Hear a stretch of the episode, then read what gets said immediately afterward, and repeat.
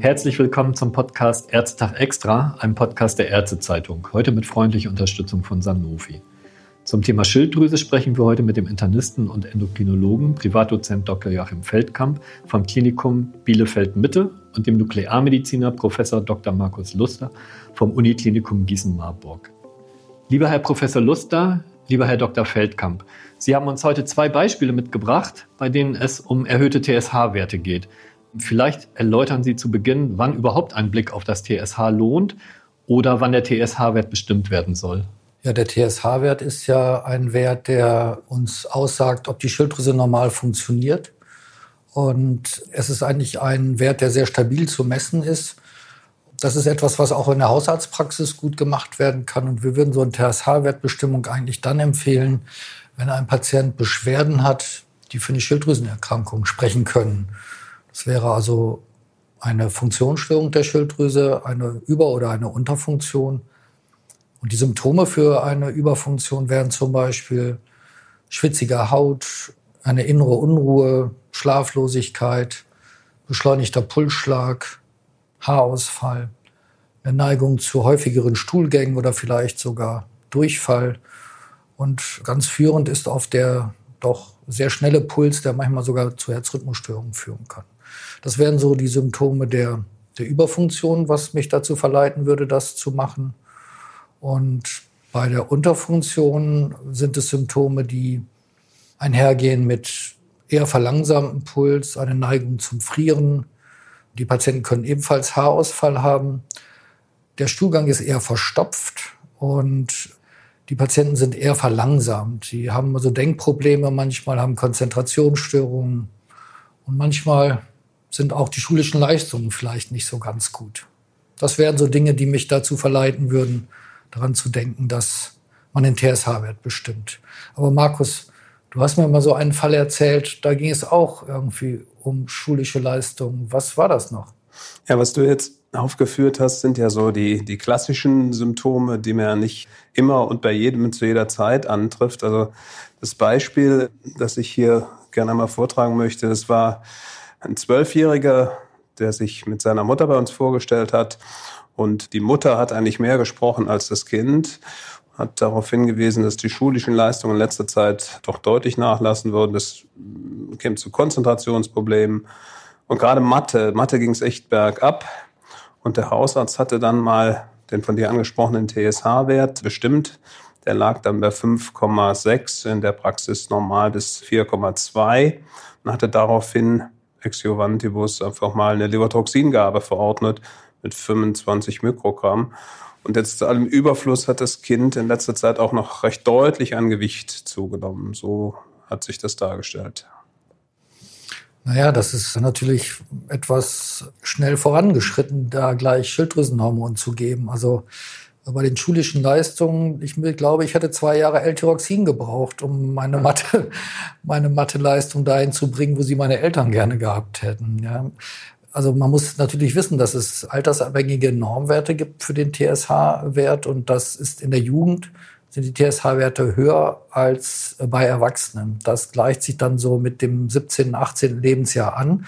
Aber gerade in dem Alter, wie du es beschreibst, 12. Lebensjahr, da würde ich sagen, das ist ein TSH-Wert von von 5,6 wahrscheinlich noch normal. Wer da genau nachgucken möchte, der kann bei den Daten des Robert-Koch-Institutes nachgucken. Die haben also diese Normwerte für Kinder publiziert. Aber das kann man sicherlich auch in seinem lokalen Labor nochmal nachfragen. Und allein die schwache Matheleistung sollte sicherlich nicht der Grund sein, Schilddrüsenhormon zu geben. Die Mutter war schon sehr beunruhigt und fragte halt, ob man nicht da noch weitere Diagnostik machen müsste, um eventuell das Krankheitsbild näher einzugrenzen.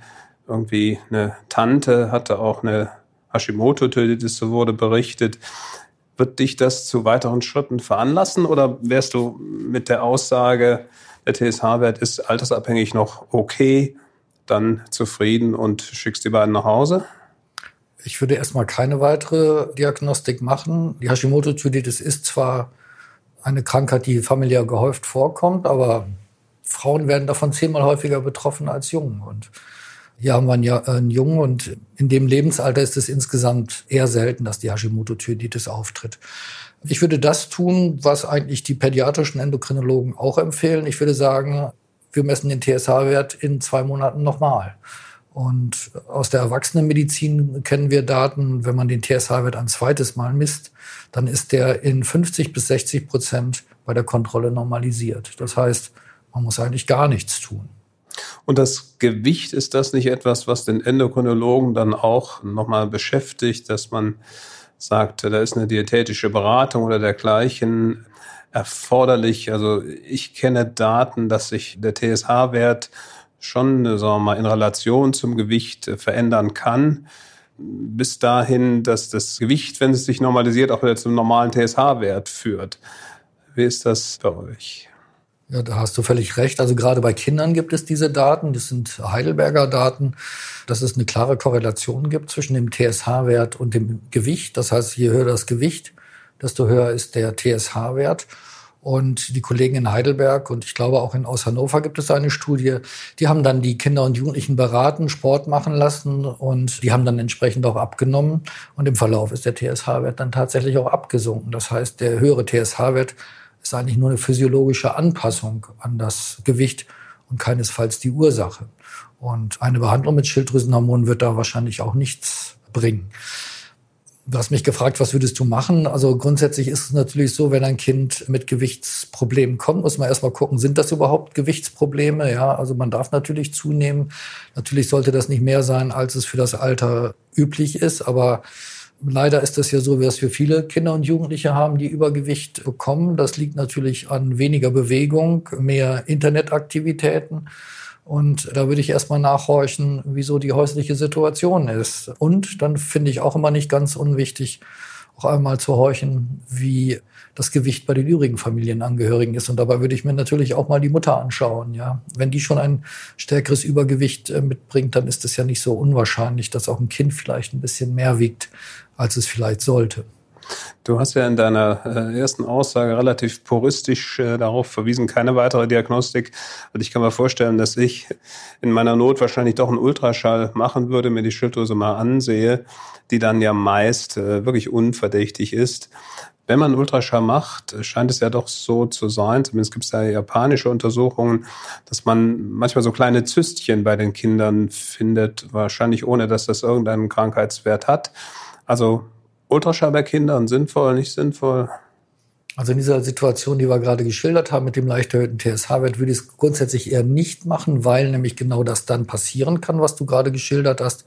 Das ist auch meine Erfahrung. Die sich entwickelnde Schilddrüse bei Kindern und Jugendlichen hat oft in ihrem kaudalen Abschnitt dorsal so kleine zystische Veränderungen. Die würde ich als physiologisch ansehen. Das habe ich eigentlich auch erst in den letzten zehn Jahren gelernt. Das liegt wahrscheinlich an den besseren Ultraschallgeräten und dass uns erwachsenen Endokrinologen auch immer mehr so 16-, 17-Jährige zugewiesen werden, die dann nicht mehr zum Kinderendokrinologen wollen. Und dann finden wir das einfach. Und wenn jetzt die Mutter kommt mit dem TSH von 5,6 und ich sage, das sind so kleine Zystchen, dann hat das gleich wieder einen Krankheitswert und das Kind wird sozusagen alle paar Monate dann vorgestellt ob sich da nicht Schlimmes entwickelt hat. Also das versuche ich eher zu vermeiden.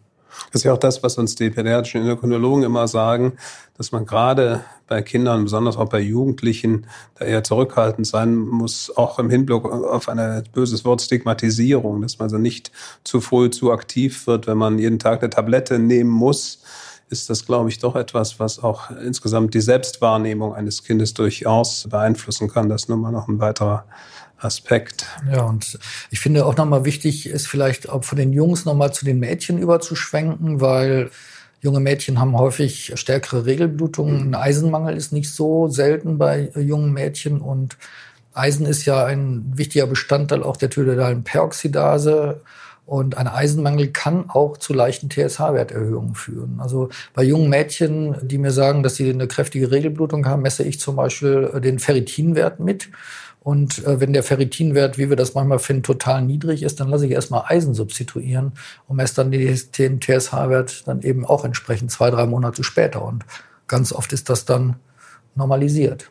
Vielleicht noch ein Satz zu dem TSH-Wert Referenzbereich muss man sich immer wieder klar machen, dass dieser Referenzbereich an Kollektiven erhoben wird, die manchmal weiß man gar nicht so genau, wie die definiert sind, zum Teil aus Blutbanken, zum Teil aus anderen Gruppen, die da zusammengestellt werden und ja eigentlich in dieser Gaußschen Normalverteilung nur die 95 Prozent liegen. Das heißt, man kann völlig gesund, Schilddrüsen gesund sein und gerade oberhalb oder unterhalb liegen. Das ist auch so ein Aspekt, den man immer wieder berücksichtigen muss. Genau, also ein leicht veränderter Laborwert ist nicht gleich Krankheit. Gut, ich glaube, dann können wir zusammenfassen, dass der TSH-Wert ein sehr wichtiger Parameter ist, der am Beginn einer Untersuchung eigentlich steht. Darauf hinweisen sollte man, dass der altersabhängig ist, dass der Referenzbereich nicht für alle Gruppen gleich gilt und dass gerade im Kindes- und Jugendalter andere Zielbereiche oder Referenzbereiche auch gelten und eine vorschnelle Behandlung vielleicht eher kontraproduktiv ist. Vielen Dank.